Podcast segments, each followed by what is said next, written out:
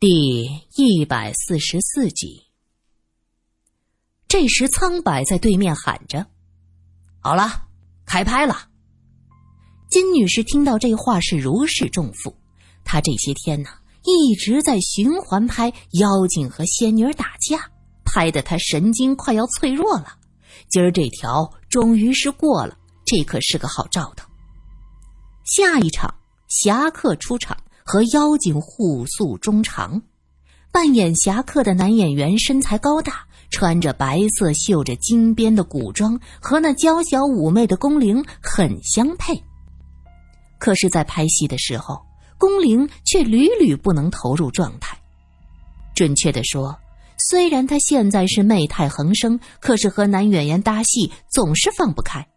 当男演员握住她的手，表明心迹的时候，她的表情非常非常的惶恐，脸部是僵硬的。就这样停了好几次，苍白又开始坐不住了。他走到宫铃面前，开始说戏，握住宫铃的手，做出和男演员一样的动作。宫铃认真的听着，女场记在一边冷冷的看着。嘴角微微的上翘。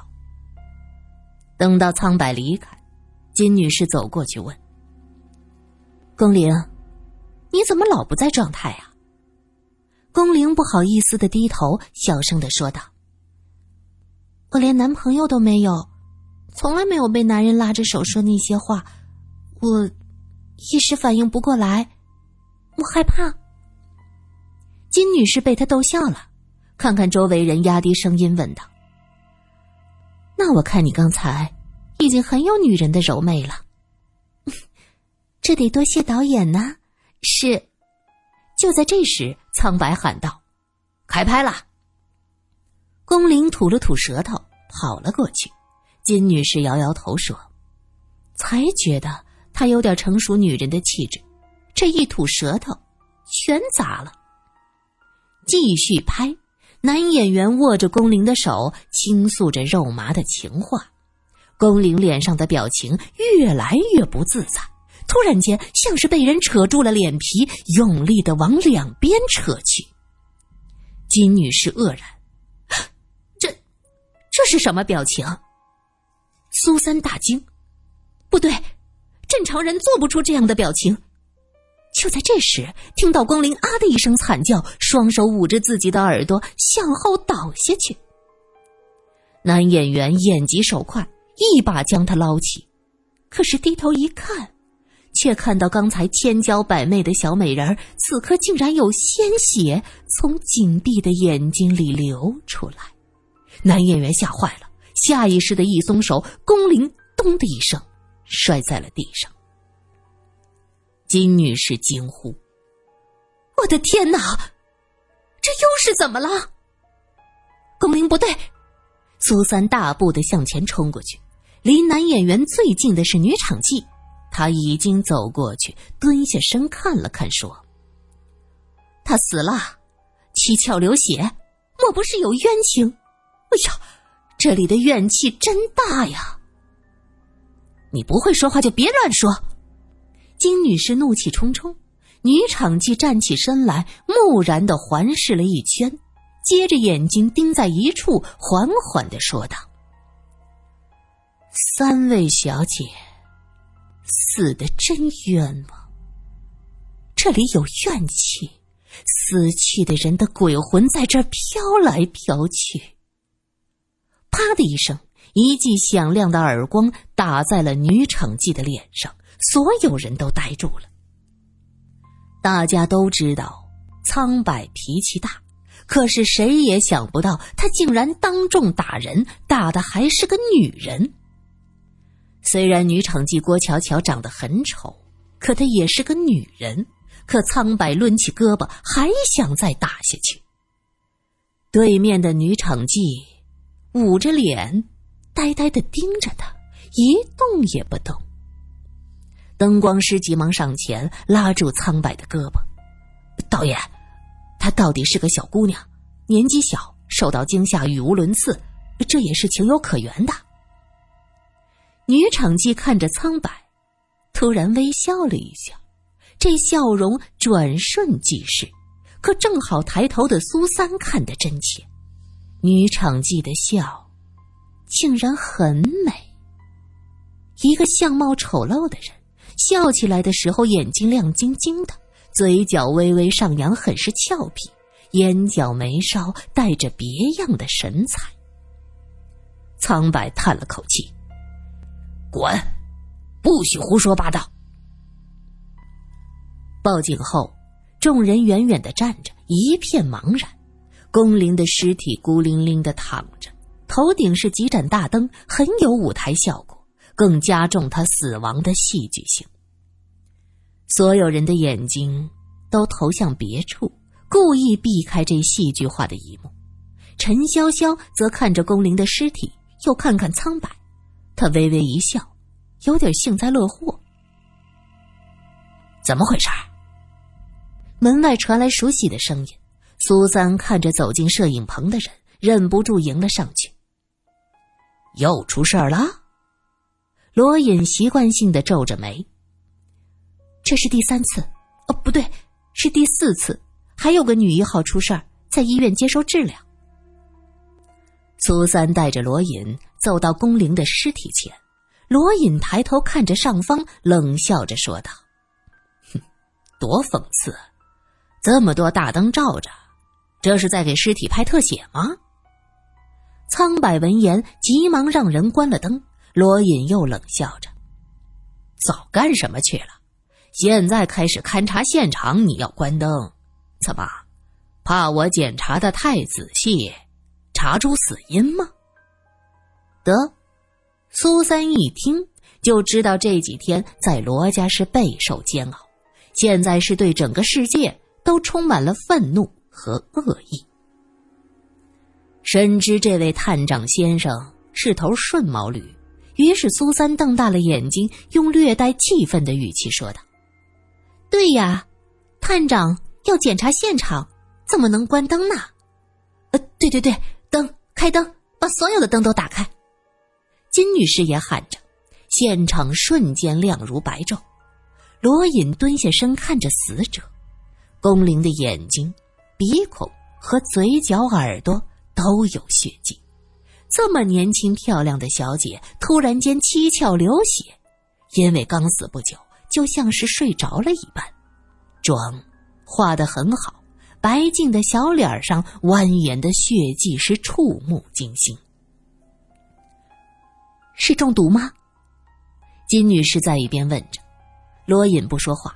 一把摘下龚玲戴的假发套，伸手在他头顶上一点一点的摸索着。苏三屏住呼吸，他猜到罗隐要找的是什么。现场所有人都盯着罗隐的动作，陈潇潇则不屑的撇嘴，心道：“摸什么呀？抓狮子吗？”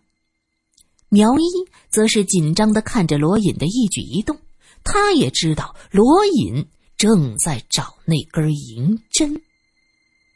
如果这个女人也是因为针刺而亡，那么就是接连死于同一个人之手的第三个女一号。这事儿太诡异了。过了一会儿，罗隐抬手，手里捏着一根细长的针。啊！天哪！所有人都惊呼了一声，陈潇潇也吓了一跳，捂住了嘴巴。针，怎怎么会有针？金女士惊呼道：“是啊，为什么呢？”罗隐站起身，手里把玩着这根针。这是一根针灸用的银针，插入死者的穴位，慢慢发挥作用，死者不会马上就死。长则一两天，短则一两个时辰。你们剧组算上这个，已经死了三个女演员，这死因都是一样的。罗隐捏着针递到金女士的面前：“你解释一下吧。”金女士吓得往后退了一步，她看着寒光闪闪的针，不住的摇头：“我，呃，我我我真的不知道这个东西为什么会这样。”谁，是谁？谁要害死他们？我也想知道，你的公司你选的演员怎么全死了？别说是他们活腻歪，自己往脑袋里插针玩儿。不不不不不，不是我呀！哎，我为什么要做这种事情？我嫌钱多吗？女演员出事，损失最大的就是我，我的钱呀！金女士哀叹一声，捂住脸，显得疲惫之极。你们，罗隐环视众人，用充满威严的声音问道：“谁在你们剧组内部的人当中见过这种针？”所有人都沉默。苏三仔细挨个打量，发现陈潇潇看到罗隐手中的针，迅速低下了头。苏三问：“陈小姐，你想到什么了？”陈潇潇抬头，犹豫着，一声不吭。这儿人多，你不想说的话，就跟我去警局走一趟吧。罗隐看向苗一，手铐戴了吧？铐走。苗一变戏法似的从腰间掏出一副手铐，在手里摇晃了几下，笑眯眯的说道：“陈小姐是吧？这款八零八一定适合你。”陈潇潇恐惧的看着手套，急忙的说道：“不不不，不要抓我，是霞姨，我看到霞姨的化妆间有这种针。”胡说八道！你不要攀扯别人！女场记愤怒的喊着：“老实点！”苗一回头瞪了一眼女场记，大约是被她丑陋的相貌吓到。瞪完她，他自己先愣了，转过身拍了拍胸脯，心里惊呼着：“哎呦，这不消哦！怎么还有这么丑的人呐？鬼一样哦！”又是方霞。苏三看向罗隐，而后者也是一副了然于心的样子。疑点。再一次指向化妆师霞姨，警察冲到化妆间，看到方霞正在整理化妆台，看到这么多人进来，惊呼道：“哎呀，又出什么事情了？”你觉得呢？你觉得该出什么事儿啊？罗隐反问。方霞苦笑，指着苗一说：“这位先生是警察，我认得，怎么？”又有人出事儿了。宫玲死了。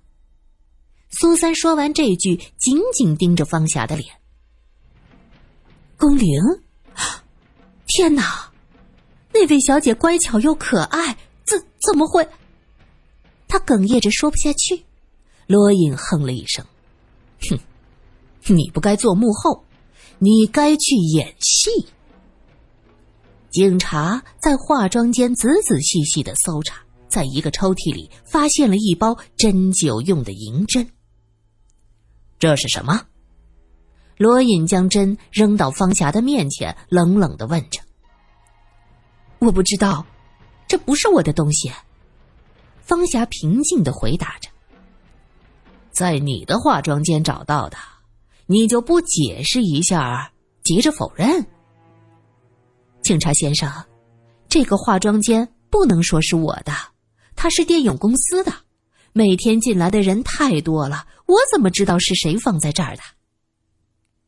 方霞的解释倒也有道理。陈潇潇一直低着头，一副惭愧的样子。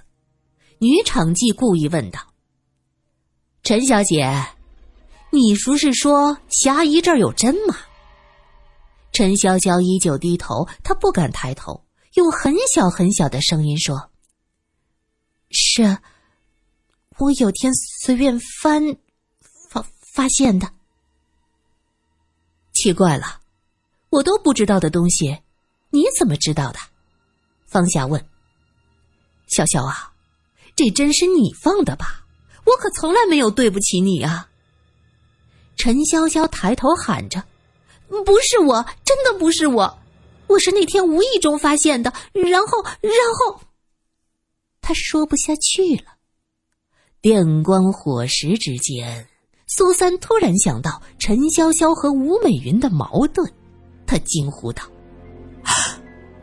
莫非吴美云戴的头套里的针是你放的？”“啊不不不，我我我只想吓唬他一下。我在头套里抹了胶水还不解气，就就想再放点什么。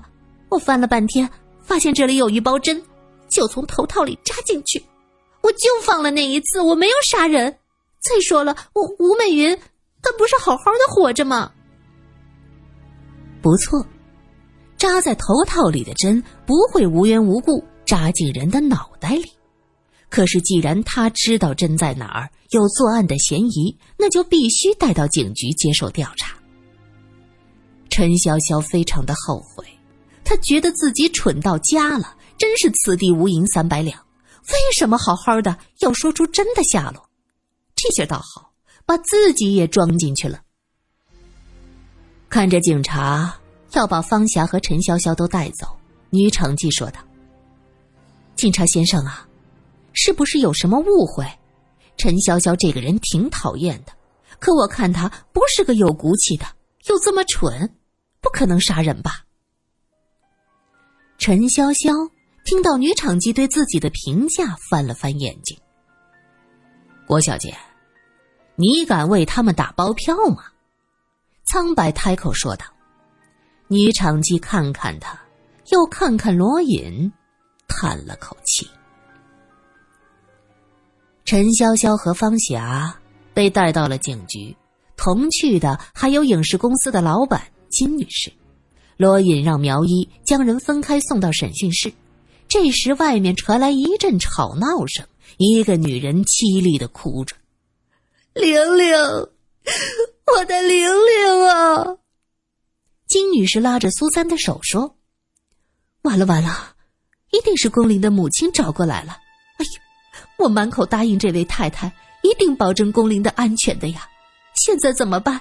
这，他找我要女儿，我我怎么办呀？”苏三拍了拍金女士的胳膊，示意她稍安勿躁。其实他的心里也是七上八下的。一个花样年华的小姐在自己面前就这么死了，谁的心里都不好过。很快，宫玲的父母冲进来，走在前面的肥胖妇人满脸泪水，穿着黑色的裘皮大衣，远远的看过去像一只大黑熊。太太，太太，你不能硬闯啊！小娜紧紧的跟着。我的女儿怎样？我的女儿，我的玲玲。景女士，你答应过我的，答应过我的。那个胖太太一看到金女士，以极快的速度扑上去，抓着金女士的胳膊，用力的晃着。她比金女士高半个头，抓着金女士这么一摇，金女士觉得自己的五脏六腑到骨头架子都要散开了。苏三急忙喊着：“龚太太，你不要这样，谁也不想龚玲出事的。”我们现在要做的是积极配合警方查出真凶啊！龚太太，我呸！还母太太呢？那位胖太太怒吼着。苏三一愣：“你不是龚太太吗？”这时，跟在后面的中年男子也过来，上前急忙连说带劝，拉开胖太太：“哦，对不住，对不住，那人急火攻心啊！”那男人说着，掏出名片说：“毕姓上官，是上官玲的父亲。”上官玲，苏三和金女士异口同声的惊呼着。那上官夫妇奇怪的看着他们。上官先生问道：“请问，有什么问题吗？难道？”他他不叫宫玲，金女士迟疑了一下。我的女儿叫上官玲，因为上官这个姓比较少，她在外面不想被人家知道和上官家的关系，就一直自称叫宫玲。中年男子颇有些温文尔雅的气质。金女士听着这男子的声音很熟悉，莫非？你就是上官奇？那男子点点头。原来如此。金女士和苏三对视了一眼，都觉得眼前一亮，似乎一扇门被缓缓的推开。